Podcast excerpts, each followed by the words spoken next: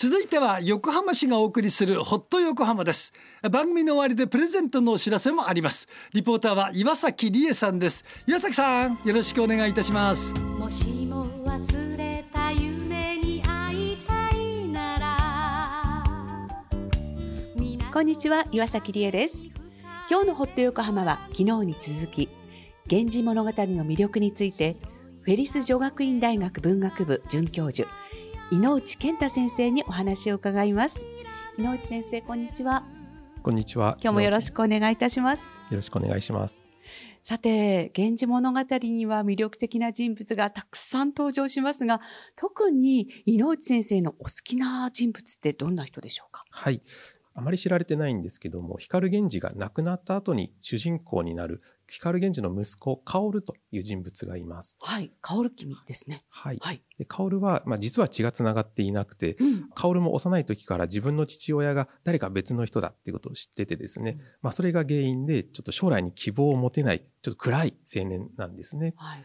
で、あの、薫は、もう自分は出家したいな、なんてことを考えています。うんで、美青年で非常に、まあ女性からもモテるんですけども、まあ結婚なんかも諦めていて、本当に光源氏とは真反対の人物なんですね。うんだけどそんな薫も女君たちと出会ってこう恋をしていくっていうところで、まあ、物語が進んでいくんですけども、まあ、そんなちょっと現代でいう、まあ、装飾系男子みたいなですね、あの現代の読者も共感できるようなあの人物なんじゃないかなと思っています。うん薫が出てくるのは確か54条のうちの最後の宇治十条と呼ばれているところですよね。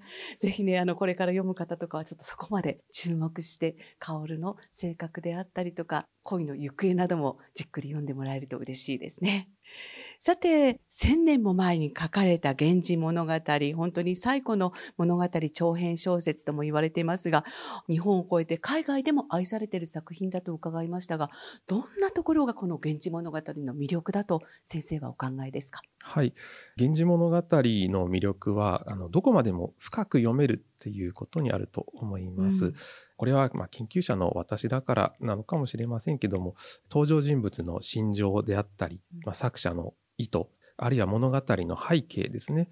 当時の政治とか歴史とか中国の文学とかそういうものを踏まえて書いてあります。で、考えるポイントがすごくたくさんあるんですね。うんなので、まあ私にとって源氏物語をあの読むというのはなんか謎解きをしているような、そんな感覚がありますね。うんあの先生はフェリス女学院大学の日本文学科で文学を教えてらっしゃるんですけれども、井内ゼミではこの源氏物語のことを取り扱ったりされるんですか？あ、そうですね。あの、まあもちろん授業で源氏物語を読むこともするんですけども、はい。学外での活動も行っていまして、ええ。つい先日ですね、紀ノ国屋書店の横浜店の方でうん。コラボ企画としてですね、フェリス生が選んだおすすめの30冊という、まあ選書コーナーを設けさせていただきました。はい。そちらでは百人種と源氏物語のですね、えー選書フェアで学生が作ったポップなんかを展示させていただきました。反響はいかがでしたか？えーあの、好評いただいたようで、あの、いくつかの本が売り切れになったようです。いやー学生の皆さんにとっても励みになりましたえねー。そうですね。さて、このラジオを聞いて、源氏物語読んでみようかなとね、思ってらっしゃるリスナーもいらっしゃるかもしれません。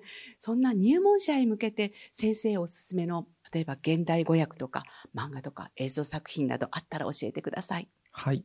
えーまあこれたくさんありますけども、うんやはり定番になっているのは、朝木夢見氏漫画のえー大和脇さんの漫画ですね。はいまあ、長編の漫画をはしょらずにあの描いていますし、視覚的に理解しやすいです。うんうんで、えっと、まあ、現代語訳っていうところで言いますと、いろんな作家さんたちですね、その時代時代を代表するあの作家さんたちが、あの、現代語訳されているんですけども、最新版としてですね、あの、角田光代さんの、えー役が出ています。えあの、角田さんご出身も横浜と、あうんの、伺っております。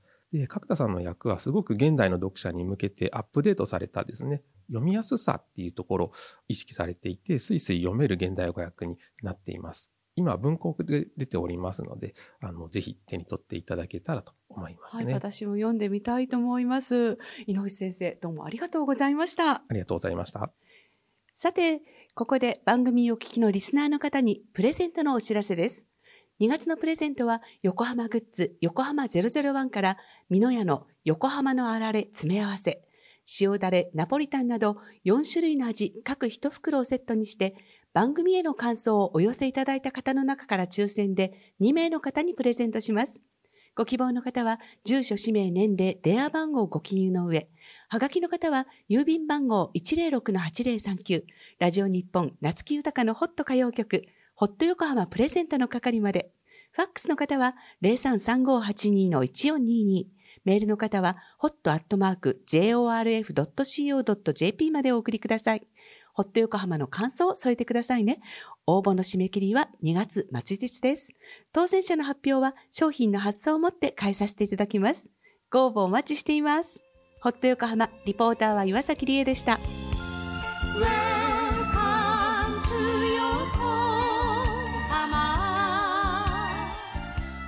岩崎さんありがとうございました。ホット横浜横浜市がお送りしました。